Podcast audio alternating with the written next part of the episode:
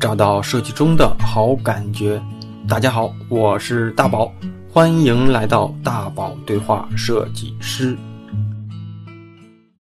欢迎来到本周的大宝对话设计师。那在疫情期间哈，我们绝大多数的设计师都面临在家办公的形态，甚至呢要面对公司的各种变数后对职业的重新选择。也有人在这样一个间隙去重新的审视自己。在职业之路上，种种选择是否真的适合自己，以及如果做出改变呢？自己应该如何的开始？今天和我对话的小同学，在我看来，他是一个基础条件特别好，但对自己过去的经历跟能力不是很自信的同学。他美院出身，且毕业之后呢，就去米兰读了研究生。他是那种，我好像学了这个，那我就做做看吧。两三年之后。突然发现自己好像并不喜欢眼前的这份工作，如何转型，如何进所谓的大厂，以及他那种清奇的作品，是后续转型的优势，还是绊脚石呢？那和我一起开始今天的节目吧。说的对，然后，嗯，你你挑你对你自己有帮助的点来聊就行，就是来来吸收就行，因为。别就别说我自己也不是什么权威，也不是什么那个什么，关键是某个阶段，其实某个时代，它都对某些话题，其实都有的时候都会有变化。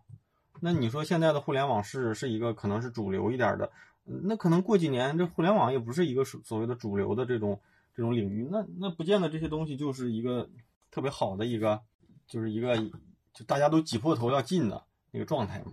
而且互联网在一五一六年的时候是最最好的那个年年代，现在其实也没有想之前那么热了。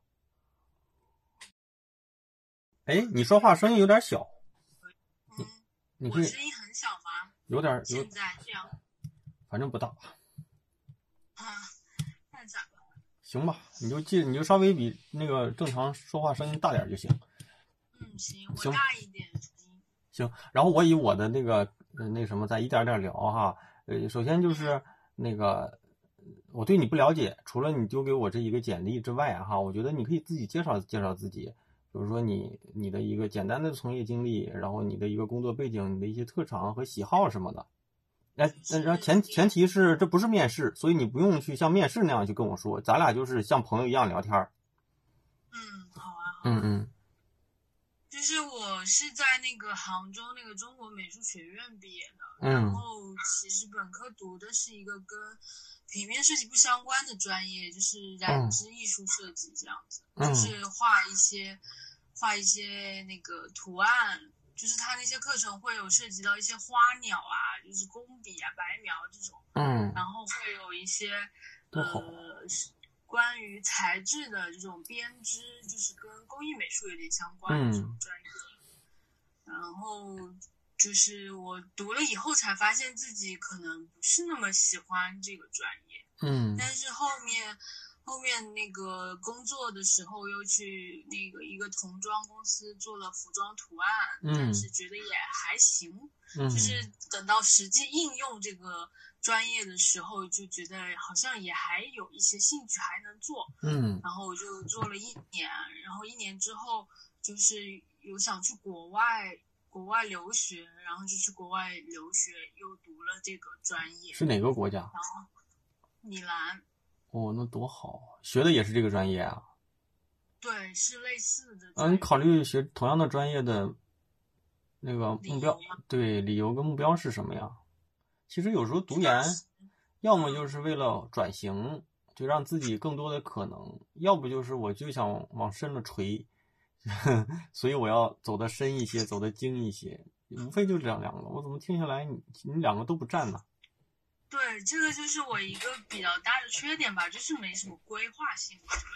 然后当时就是，嗯，呃，觉得说还行。然后当时好像就是情情路有一些那个坎坷，然后就是辞职了嘛。然后就想说，嗯要不然去国外留学，就是也是我那个读大学的时候的一个一个想法没有实现，然后我就去实现了它。作品集其实当时也就只能准备那个。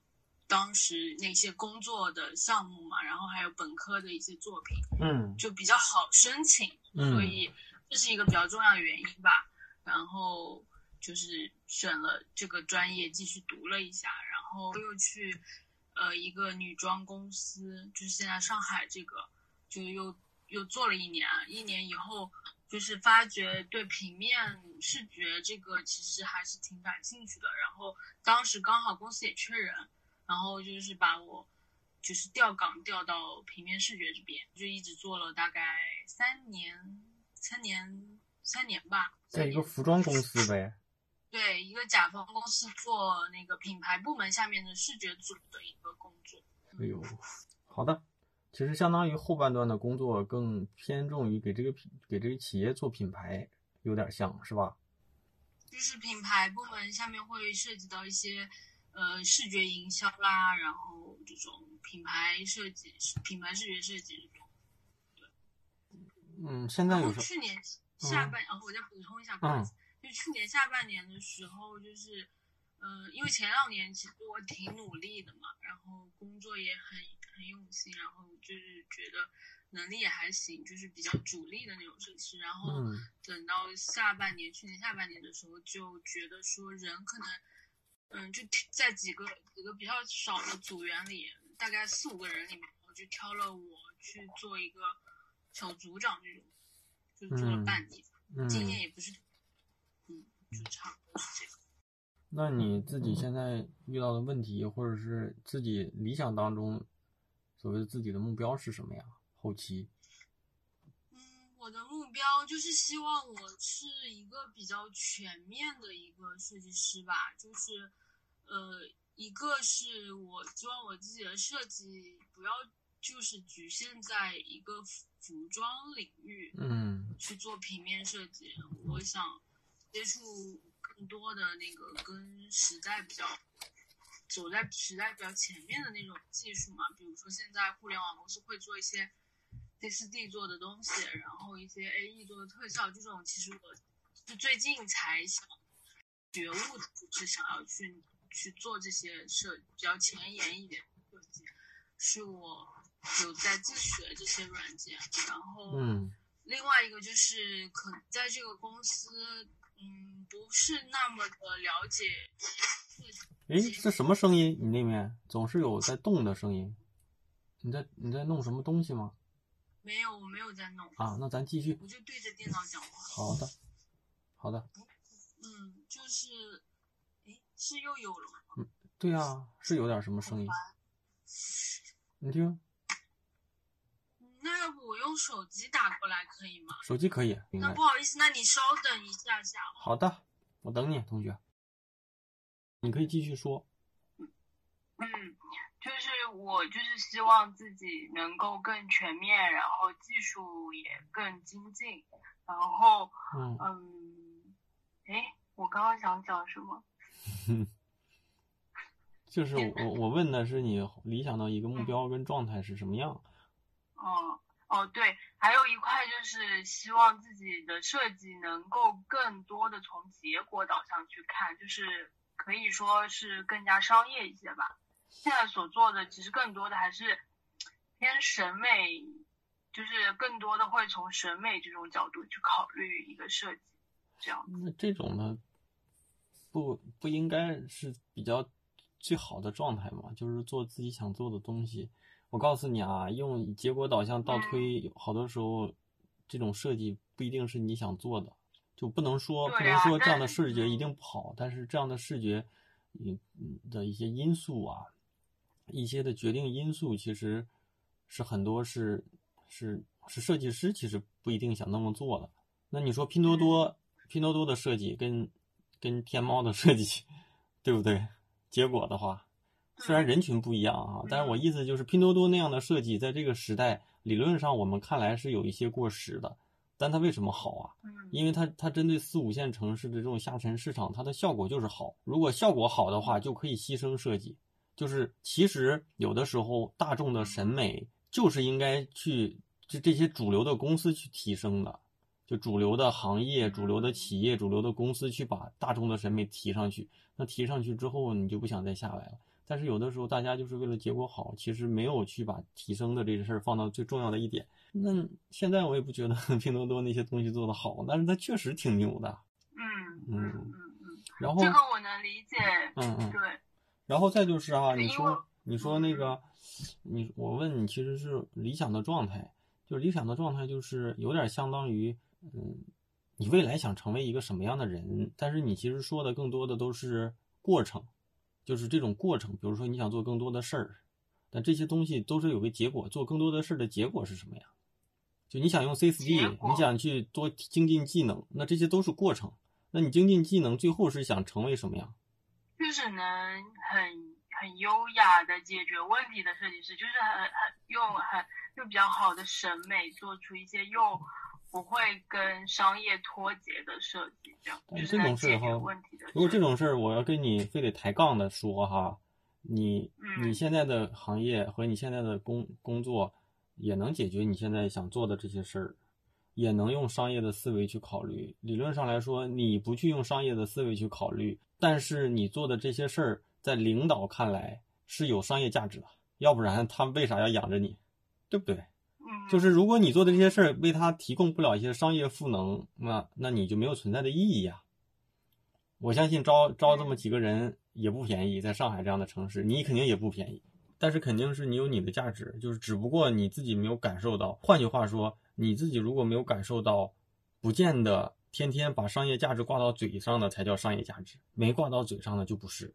就是这这个事儿，就是有点杠精了啊！我不是想为了就是去去跟你挑你话里面的这些漏洞去跟你说哈，但是那个怎么说哈，就是我哎，要不你继续说吧，你可以继续说，包括说要不咱们就可以借着借借着问题一点点聊也行。就是我，不过你刚刚问我就是想成为什么样的人，就是我回答的那个，其实就是我目前想的。那是不是就是在你看来，这个这个？这个答案就是还是代表着我对我的未来规划是不够清晰的呀。其实，其实我推荐本书吧，我在电台里也提过这本书呢。我最近也在重新在翻哈，就叫《最重要的事儿只有一件》，你可以记一下。然后，如果你要看过，你可以再看看。但是呢，这本书里面有一句话我印象挺深刻的，就是，嗯，定目标要定的大而具体，而不是小而具体。我觉得你这个目标可能是大。但是不够具体，嗯，对不对？就是你，你又得大，你又得具体，然后你不能小而具体，因为小而具体会让你纠结在眼前这一个一个琐碎的事儿上。大而不具体的话，那这东西放三天之后你就忘了。你觉得这东西我也没什么，也不知道从哪下手。但是如果你想成为一个大而具体的，比如说，其实最好的方式啊，我我不觉得我是一个职业规划师什么的啊，但是我我觉得最好的方式就是你找一个你你你。你你你比较欣赏的一个榜样，那这个这个榜样最好是你未来希望成为的那样的人，那你就看他的这种状态，你希望你四十岁、三十岁的时候是不是想成为他那样的人，他做做他那样的事儿，然后你再去看看他做的这些事情里面，你怎么去一步一步走到他的那那种那种就是对吧？我觉得这种可能我是反正我比较就是会会这么去想，但不见得我说的对啊，然后。嗯，你刚才说的是一个成为一个能解决问题的设计师，那这个东西你知道吗？东西就是大，那你你说的具体也具体，但是这东西有点像片儿汤话，没什么营养。我我觉得哪个设计师都要需要解决问题啊。如果你不去解决问题，哪怕一个打印店的美工，他也在解决问题啊。嗯，其实是不是？我我觉得这这话里面可能说的咱有点绝，但是你可以想想，就是你如果你连一个自己的榜样都没有。我觉得稍微有点那什么，就有可能你就是有一种我不知道啊，有一种艺术家气质，要不就是你根本就不了解这行，你可能还是在你你可能还是想成为一个在别人看看你看你的时候觉得光鲜亮丽的人而已，只不过你现在从事的是设计岗岗位，所以你想进进到一个大家都知道的公司啊，大家都用的 APP 对吧？然后这个事儿具体是不是什么你不重要，因为你都不了解这行。理论上来说，你现在做什么都不重要，但你想做这行的时候，其实你应该很了解这行。你喜欢的话，就像我吧，就像我以前写文章也是，我可能我不太看 NBA 啊，我看 CBA，我是一个中国就是 CBA 的一个小球迷吧。我从小看，我也不是打篮球的，但是我们家乡的球队的这些人的特点特长，好就是这个这个这个球队这个这个 CBA 球队里面每个每个每个每个就是那些跟我们有那种对立关系有有竞争关系的这些球队对手里面的哪些人是重点球员，他们有什么特长，我都很了解。就如我，但是我不见得我非得做作为一个篮球运动员我才有了解嘛。所以如果你是想进互联网，或者是你一直对这个感兴趣，其实你应该自己去渗透。别人给你输入是一部分，这个是外力的嘛。但是你你自己的内力有没有自己主动的也想去看？如果你主动你没有主动去想看，你就就全靠外力去这样输入，就只能说我说十你就知道十，有可能我说了十你只知道八，因为有百分之二你是对吧有遗漏。但是有内力的话，可能你本身就知道八。那我再给你输入个八，那这东西肯定不一样。就这个道理我是认同的，而且我觉得也是对的。然后我其实想进互联网也是最近才那个的。然后就是一边最近这段时间，也就是嗯呃一边工作，然后一边去聊去看那个就站酷上的那些作品，发现他们做互联网的设计师的那种。就是怎么说，系统性很好，就是做一个项目，就是有一个非常完整的一个套路，讲的讲的直白一点，是一个套路，然后就是它的方法论都会有一些归纳总结出来，而我之前的话是没有这种意识吧。但是你有没有想过啊？你现在的公司，你你你说的方法论。也也只存在互联网里面的大大企业里面的大项目，因为你看到了嘛。但是如果你在你这个行业里面，你在你这行业里面的大企业做的一些大项目，会不会也有方法论？比如说你现在进的是，是的吧？对吧？比如说你现在进的是什么 Zara，对吧？Zara 全球设计部的品牌设计组，那没准也有，没准你做的一个项目，全球的人的 Zara 的那个店里都有，可能就是一张照片，只不过这个模特是你选的，摄影师是你选的，风格是你定的。所以这个东西你得看，就是你看到的都是顶层里的，就是可能偏接近一一梯队的，一梯队的人他都得弄点方法论，你知道吗？不弄点方法论，他怎么在这行业里显得把自己把自己的身价提上去，对不对？所以这个东西是是只是为了提身价，嗯，难道不是是有有有意义的吗？嗯，不是，我这就是开玩笑。但是你要看一梯队的设计公司。也有方法论，一个 logo 我能给你做到五百页，每一页都能给你讲这个 logo 的设计的一些从外到内哲学、禅学、什么思想设计、什么的效果什么的都能给你讲，只不过你没看过。嗯，你看到的都是一个图形，一个图形之后贴了一百多个漂亮的效果图，但是你要是看那种国内外的一些大的公司做的那些，不管是你可能你知道或不知道的项目里，一个 logo 我见过一个 logo 的提案能做到两百多页。那也有一些方法论的，只是你可能咱现在知道的或者关注的点不在这，嗯，都有方法论，也只存在这些有相相对来说有实力的、有有能力的这种，嗯，可能在行业里面偏优秀一些的这种团队跟设计师的这种里面，你小小团队一样都没有。你上互联网的小公司里面看，一个设计师什么都得干，嗯，还方法论呢。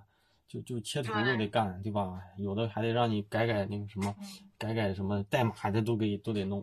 现在我们公司我也是这种情况，就是什么都都得干，就是一个项目从头做到尾，然后各各个那个区那个各个模块的东西都得涉猎。嗯。然后我觉得这样对，这样其实，在年轻的时候，我觉得这样是挺好的，就是帮助我，也帮助我快速成长吧。但但是到了一个阶段之后，我觉得还是我个人是觉得还是，嗯，这些系统性的一些思维吧，然后一些方法论，什么这种可能还是需要有吧，是吗？嗯嗯嗯，你觉得吗？是吗？反正也有那种没有的，但是人做出来的东西就就牛逼，也有。哦。但是这事儿吧，你有就会让你的设计有理有据，信服度更高，因为审美这种事儿呢，不同的人可能有不同的。这种喜好，但是你把你这些东西以理论的东西能呈现出来，还是这个东西，你跟他讲和不跟他讲，那这东西被驳回的概率就会低很多。就是对你对，就可能是嗯是，可能是现在设计师生存的一个比较重要的技能，可以这样理解吧？嗯，可以，反正你看，就是还是得看你自己在处在什么阶段。但是这些东西啊，就是我反正比较坚信的，就是设计师他得叫文武双全嘛。文就是所谓内在的一些知识体系，武呢就是表现力，文武双全。但有些人呢，他可能是文更强一些，那有些人是武更强一些。那武更强一些的人，那可能人家都知道他是什么风格。我来找你做设计，也不需要你给我讲那么多的理论，因为你这种风格就是。比较有特点，然后也就是我现在需要的，那你就帮我做就行了。我们把这个目标达成，你就做就行了。但有的时候呢，有些东西可能它整个的设计链路复杂一些，它就需要一些，不管是科学的，还是艺术的，还是专业的，还是审美的角色上一顿给你说，才能告诉你这个东西，哎，确实好，有好的地方。因为设计本身就能不能对结果负责嘛？就是你最起码在当下你是不知道结果的，就像耐克现在成功了，你会觉得耐克的 logo 多经典。但是我相信这这整个历史长河里有很多经典的 logo，只不过它死掉了，你不知道而已，对不对？那你说优衣库的 logo 真就够经典吗？不好说啊。但是现在它有这种的，对吧？它这个行业里的这个地位啊，然后大家的这种趋势啊，行就是包括这种就全球的这种知名度啊，那那有些人就觉得它这个 logo 好看，那你怎么说？包括无印良品，那难道这个 logo 就真有多牛逼吗？也不好说。嗯，然后我觉得咱可以结合你这些问题一起聊聊吧，或者是你暂时现在还有，好呀好呀。嗯，其实你看了哈，这这事儿你如果听我最新电台了吗？最新一期还没有听。就是之前那个我要进大厂的那期，你听了吗？听了。嗯，就反正我觉得哈，就是我觉得进大厂是一个结果，那这个结果呢？百分之就是六七成可能是能力，百分之三四成是是时机，然后可能还有个时机，然后百分之再有个百分之几可能就是运气跟眼缘什么的了，这这都有原因。然后呢，你说我你就让我看你的作品能不能进大厂呢？就这种事儿，我我我没有决定权的，就是十个人来看，十个大厂的牛逼大总监来给你看，可能每个人对你的这个评价都不一样，有些人喜欢。特别对口的，比如说我是做金融设计的，那你这里的东西完全不对口，那我不需要这样的，或者是我觉得你来了可能会能做得好，但是呢你需要转型，但是你能不能转到我现在需要的那个那个阶段，我不知道，那我还不如找一个直接来了就能就就是对口的吧，这是一个。那有一些人他可能在意的是什么呢？我这团队呢，我要在意我团队的这个人员的丰富度，比如说。那有人过去是做平面的，有人过去，对吧？是是做记者的。就因为我以前腾讯的同事里面有一个就是学新闻出身的，那最后做设计做的老牛逼了。那也有人就是有些有些那种老大就就希望说我们这个我团队里有最好就是外行的，那外行的人的思维发散比较比较好。然后我以前有个同事也是电台里聊过的老毕。他说他后来进的腾讯的互娱事业部，最后面试就是现场给了他一把吉他，他们在那里面唱了几首歌，玩的很欢，觉得是一路人，来吧。所以这种事儿，嗯，就是就是我看的作品，我实打实的来说，我觉得这个东西呢，你现在这些东西呢，哎，真就是两两极的，就是可能喜欢你的人就会很喜欢你这种看着古灵精怪一些的，但是呢，有可能在某个契机，比如说哈，比如说哈。就比如说这个阶段，是一个疫情阶段，那企业现在都不好过，企业不好过呢，直接的反馈就是我用人可能就会更加谨慎。那如果我挑你呢，这种安全感可能就就不一定有。就我要找一个，比如说我是做金融，我是蚂蚁金服，那我想找一个相关的，那我肯定找同类别里都是有相关经验的。这样的话，我犯错的概率小。那我可能需要一个八十分的人，我找一个八十分的，那可能错了，那也才最起码也是个七十分。但是眼前你可能是。就不对口，但有可能你你很快的就能做到九十分，但这个九十分是这是一个赌啊，所以说，所以我觉得对，所以我说就是很多人问我能不能进大厂，如果我觉得他不行的，那完全就是从他的东西里一看就是不行，那这没什么好说的，对吧？你要拿了一堆练习的稿，然后拿了一堆，对吧？那个一看就是没没机会的，那那那对吧？你互联网的那些面面试面试官他都不傻，肯定比你。对吧？那肯定就是不会说傻到这些分辨不出来。但是我觉得客观的看你的东西呢，嗯，有有点像你说的，嗯，是挺小众。但是这个小众呢，嗯，需要一些就是契，就是要不就是契合度，要不就是时机，要不就是就是我们的团队现在就是有需要，就是比如说我们现在这团队十个人，公司呢也给了我们这个海康，然后我招这十这一个人和我不招这一个人，对我眼前的业务其实没有多大影响，但是呢，我不招我就损失一个人嘛，对不对？我招一个人，我就就每个领导都希望自己的团队越大越好啊，所以呢，那那如果这样的话，他就会考虑，哎，你这个背景啊。作品呢？哎，挺有特点。那你这特点，要不我就试试，反正给你一个机会，看看我这眼力能不能看准你。那有可能就行。就是这是我看你东西的感受。就我不好说你这东西一定就是行还是不行，因为这东西就跟我现在说我拿了一，就像怎么说呢？就像我拿了一一把烤串儿，那东北人就说这个串儿好吃，那可能对吧？南方人说这串儿不好吃，又致癌，对 对吧？它其实还是这一个串儿。对吧？所以这是一个，然后，嗯，然后，然后我再说说我的感受哈，嗯，简历里面细节的东西，我你是希望听细节呢，还是听就是咱大的一个东西？大的东西吧。细节的东西就是一些排版什么的，我就觉得可以往后再说哈。大的感觉就是，嗯，就是就是确实是看你这些东西，咱不像一行的，对，不像一行，这是我的真实感受。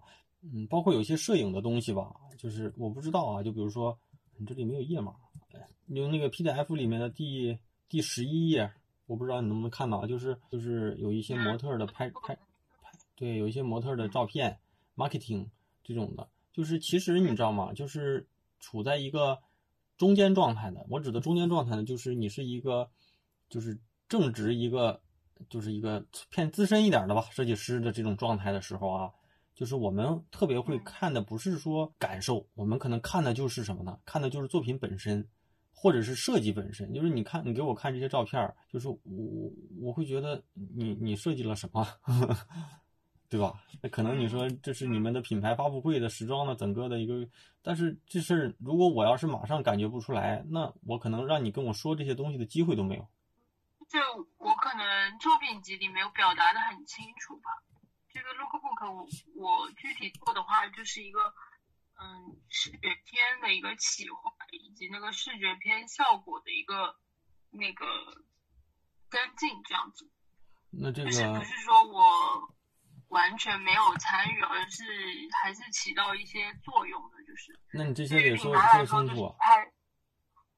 嗯，对对对，因为你想啊，就是这一块也是没表达清楚的。因为你想啊，就是如果我眼前我不是来找一个设计负责人，我也不是来找一个实习生或者应届生，那我可能需要你的就是某一个专业里的一个，要不就是一个手艺，要不就是一个想法。咱现在看到的是一个结果，一个呈现，但这里面的专业就是专业的深入度，就是就是你在这里具体做了哪个设计，可能暂暂时看的不是很清楚。哪怕说你说衣服上这些，对吧？衣服上这些图案是我画的，那这也是专业。但你要说我做了一个企划，那我们部门有专门的策划，那我们市场部、我们品牌部有这样的策划，我我我们不需要做这些呢。就像我们可能根本就不需要做设计师做这些。就我我不见得说你会的多是件坏事啊，但是就是你你首先得把你的就是纯专业展示的漂亮一点，嗯，就是就是你对吧？你的特长，然后你的这个这个这个这个。这个企业里面的这些东西呢，确实是就是，嗯，挺挺小众的。我我不好说，我觉得挺有意思的。就这是唯一我印象里面唯一，我我跟年轻的设计师聊的时候，我不会开怼的一个一个感受吧。但是你现在这里面的说法哈，就是让我让我看不出来到底你想说什么。比如说保百毒不侵之保命丸，那这是一个项目吗？对，那这是一个项目，你第一页给我整了个海报，我就觉得你就做了张海报而已啊。哦，就是我的思路是把这个，就是放这个海报可以最好的体现这个项目的调性，然后就放了这个海报。理论上是，但是现在这种感觉有点怪怪的，就是我感觉就是，就是就是你就做了一个海报，然后后面的吧就是，哎，真是挺有特点。这些小玩意儿挺他妈逗啊！哎，小姑娘挺好。就一会儿我再跟你说哈，这些好处是什么。反正就是这些东西，就是你你还不如到说你百毒不侵之保命丸，你你把这些东西，你项目就是项目，对吧？你项目就你哪怕，而且你这里呢字儿都太小了，有的时候都都会用手机看，再就是要不你字儿就就精简一下，然后字儿大一些。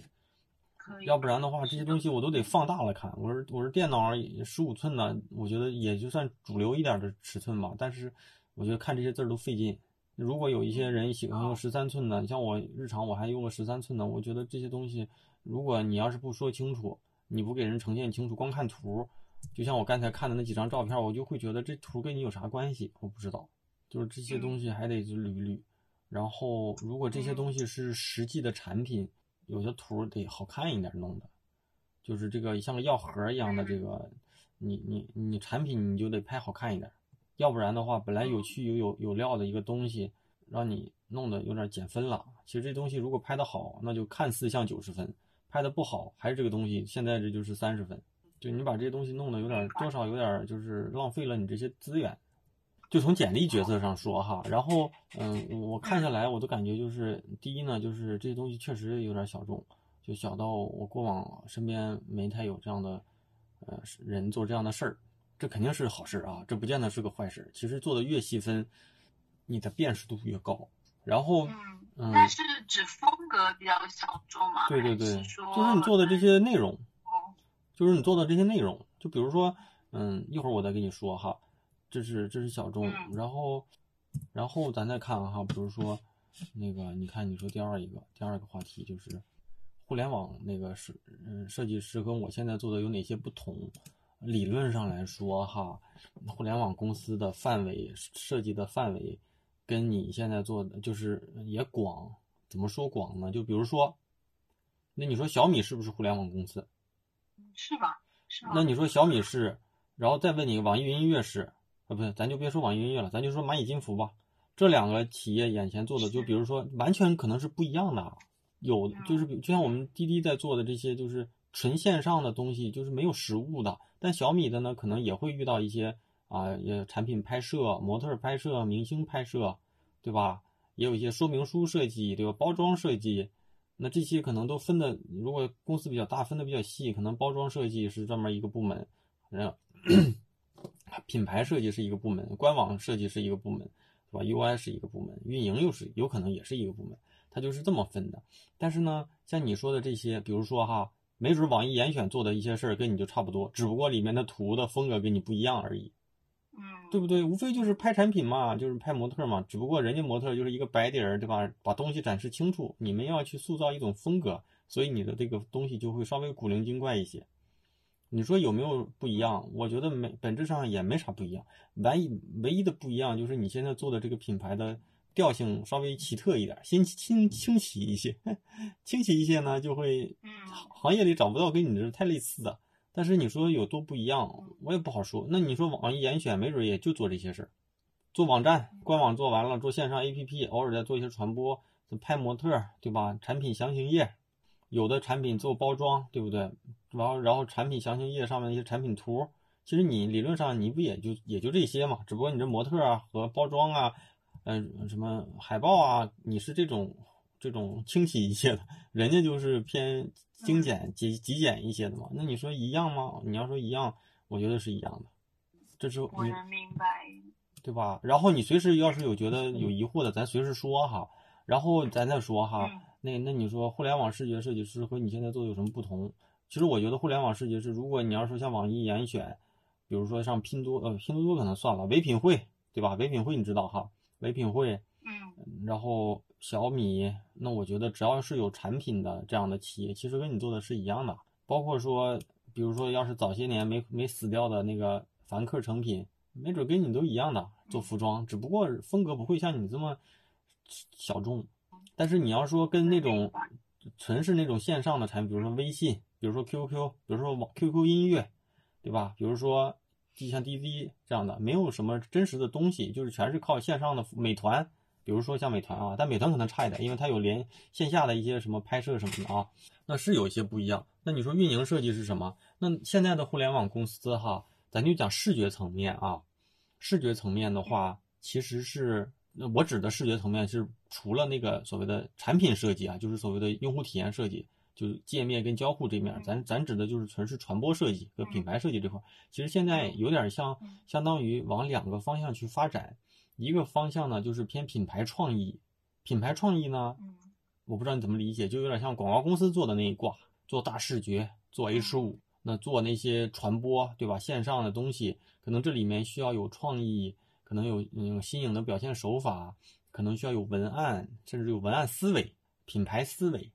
然后另一部分呢，就是做那种纯运营和增长设计，这种东西其实不是你想的那种什么商业化不商业思维不商业思，而是说哪些元素哪些哪就是哪些元素能够放在什么位置上，大家的点击欲望更强，然后按钮啊。然后比例呀，然后调性上的怎么样？一个快速迭代之后，能够快速的，就是能够所谓的就是做到这种这种这种这种指标和数据的增长。这种东西有有有的时候可能它看起来并没有那么美好，但是效果好。其实这是两两波。我举一个比较可能啊，可能有点那个意思，不见得是特别贴合的一个例子啊，就是都是做广告，有一部分广告呢是在电视上播，你看到的，比如说耐克的广告，或者是。可口可乐的广告，可口可可乐的广告吧，你看到什么哪个明星的代言那种，他只他只是他负责的就是我们这个可口可乐在大大众眼中的这个露出，提示你可口可乐的这种存在感嘛。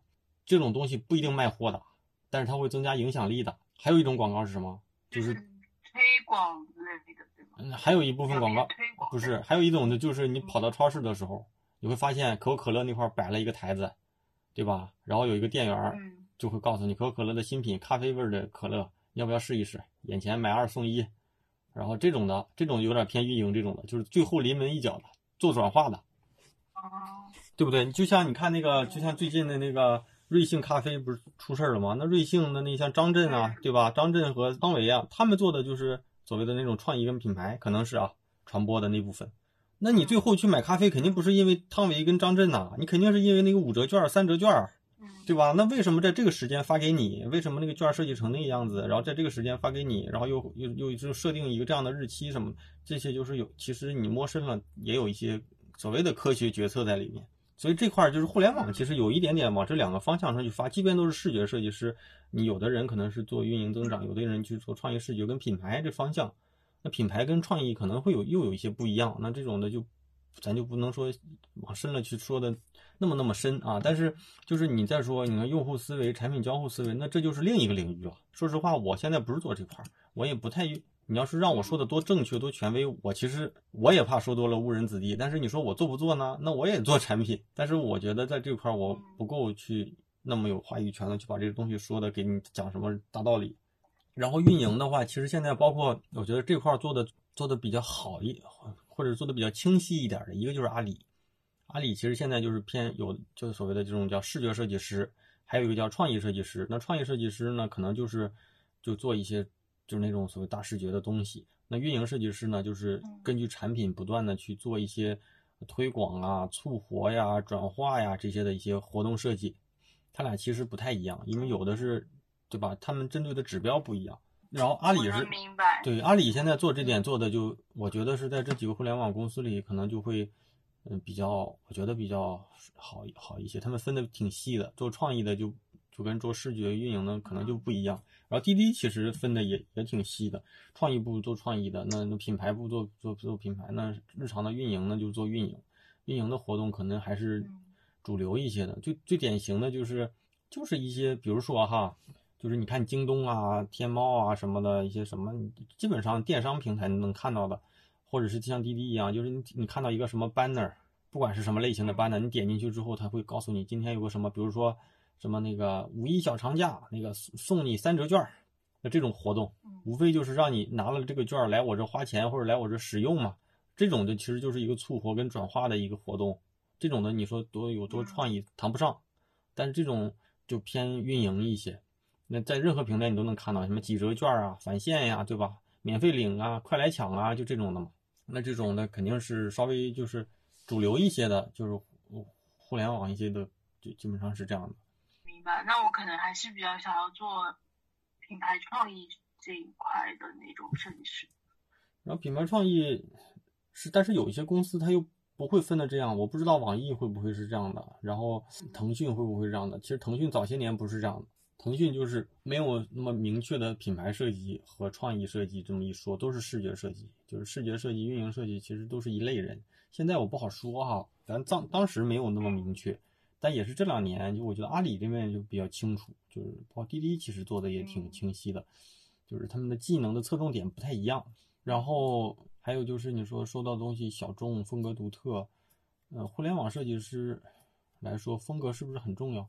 理论上来说，哈，风格只存在于大师。就如果你是大师，你的风格越鲜明越好。但如果你不是大师，你去到哪个企业，你进到哪一个领域里，你要快速的做这个领域领域里需要的东西比较重要。就是比如说，我现在你你现你现在进入到，比如说别的，你去特斯拉，马上让你去做汽车设计相关的一些推广品牌，你还做成这样吗？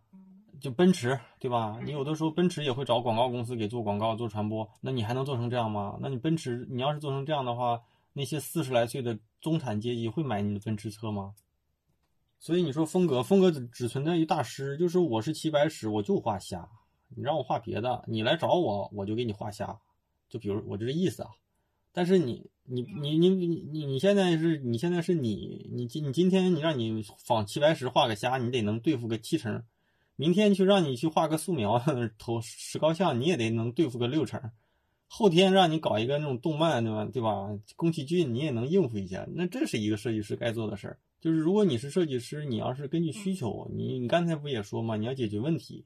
所以风格在你这个阶段，或者是在商业行为里，人家需要什么，你就要做成什么样。然后你的风格是可以可以是你个人的一个标签儿，或者是你在你工作之外的一个。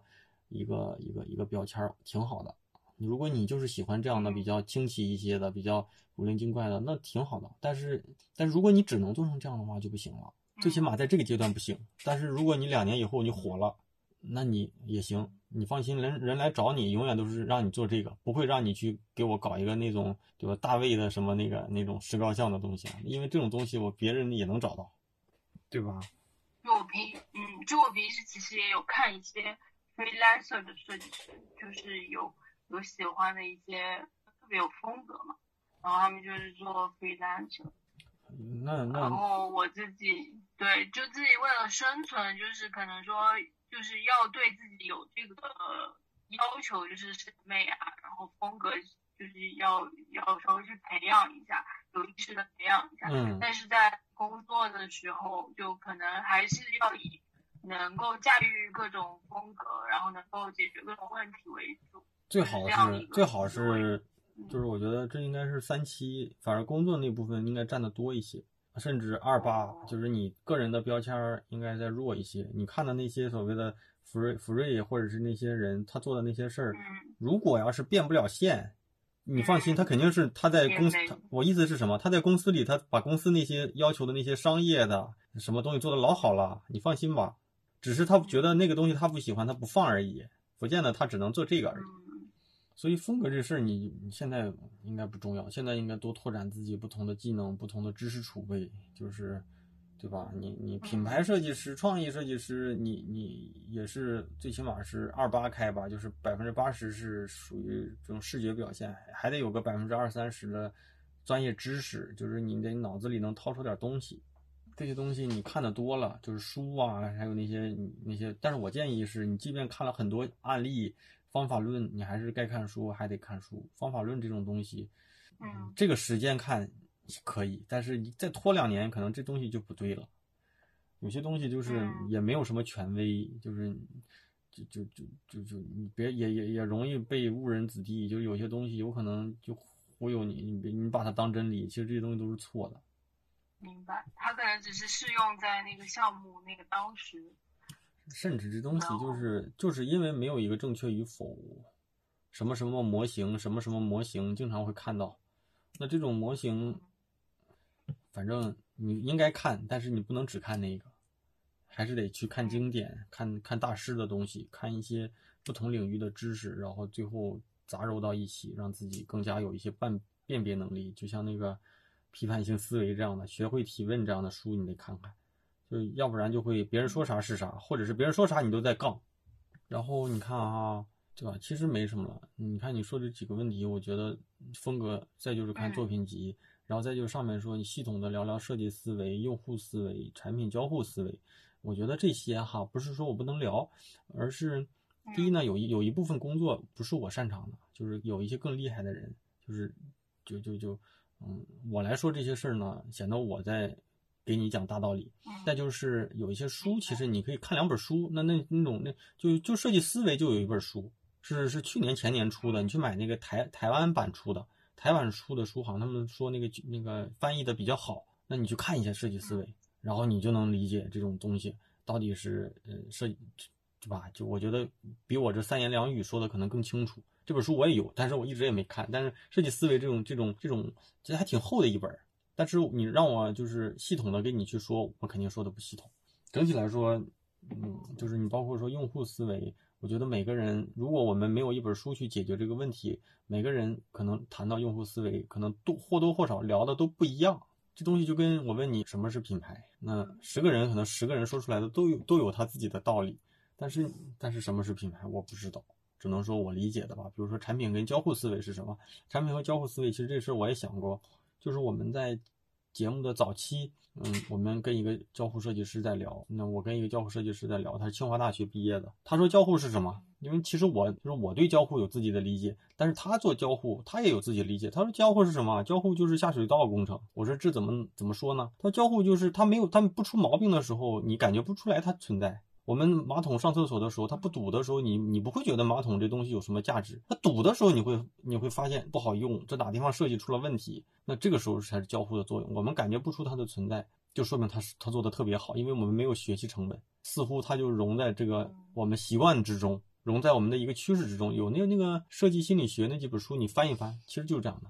那视觉可能就相当于是我们能感受到的，那交互其实是最好的交互，是你感受不到的。你知道他这么做，但是你又不知道为什么我要这么做。但是这么做让你觉得很舒服，那那就那就是好的。就是你做了一，我给你做了一个你看不到的一个引导，要不就是位置的、颜色的、色彩的，甚至有一些什么提示的东西，你就你就知道。二，对吧？像苹果手机都没有说明书，以前咱买手机都有说明书。为什么现在他知道都知道怎么用了，而且有一些一二三四的做，马上就能告诉你怎么样把这个东西弄好。就这些东西不好说，我去怎么去理解？我怕我也说多了，甚至说咱们这期节目对话上上到平台上了，有些人跟我杠，就这个没必要。但是设计思维你可以去看那本书，那本书是就这两年出的，也挺好的，嗯，就是就是能够系统的，我觉得能把你有一些知识的一些空缺能给你补齐。节目听完了，我是大宝。那我想，这位同学面临的迷思，肯定有很多人也面临过。发现问题，其实就是揭开痛苦的过程。只有直面问题，且敢于真的去坚忍的做出选择跟改变，那未来呢，一定会是好的。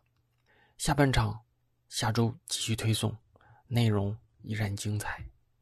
除了收听节目之外，继续邀请你加入我的微信听众群。进群不麻烦，加入方式呢，就是在公众号里回复“群”啊，入群加群应该都能收到进群的方式。那现在第一个群已经加满了，后续呢，大家都会被我加入到第二群、二群跟一群。啊，有值得分享信息的时候，我也都会在两个群里给大家做同步。微信群呢，是节目里的分享和我在星球里做专业答疑之外的一个信息补充。有什么相关的活动啊、预告啊。或者是偶尔我也会在群里冒个泡，进群方式再重复一遍，就是在公众号里回复“群”啊，就能够看得到。那疫情期间，企业面临挑战，个人本质上也是一个人的企业，增强自己抗风险能力的最好方式，就是不断的学习跟充实自己。所以啊，工作之余，我诚意的、诚意的邀请大家，在这个特殊的时期加入我的。知识星球，那我开星球这一年来一年多了啊，积累了也快八九百个同学的加入。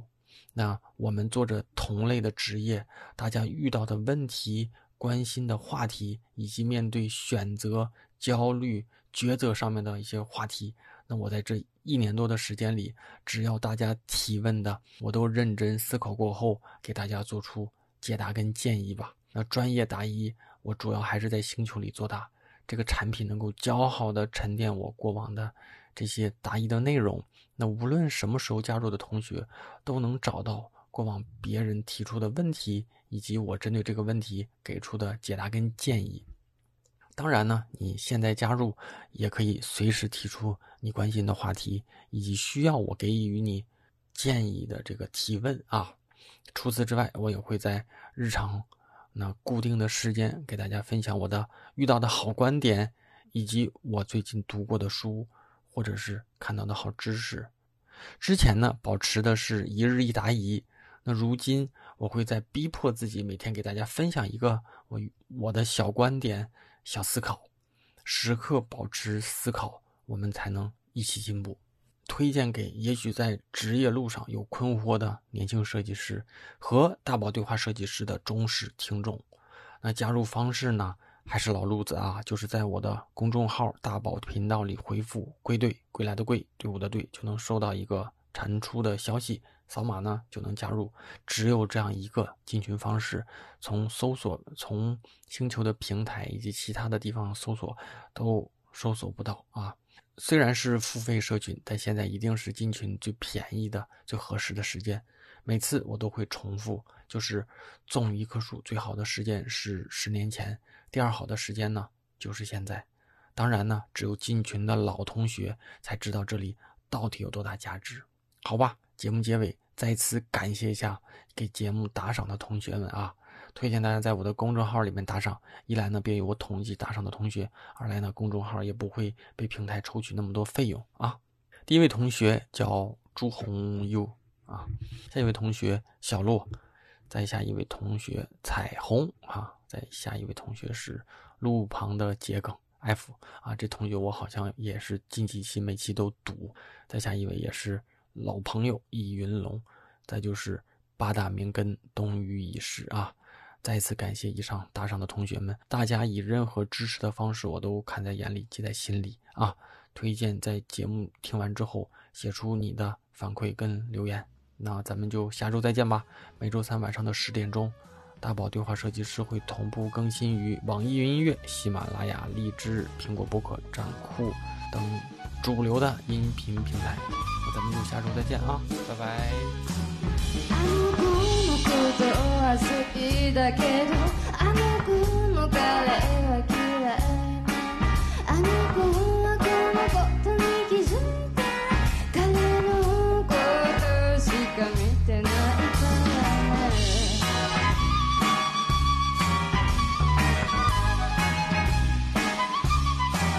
あの子はきっとすべて何から何まで報告する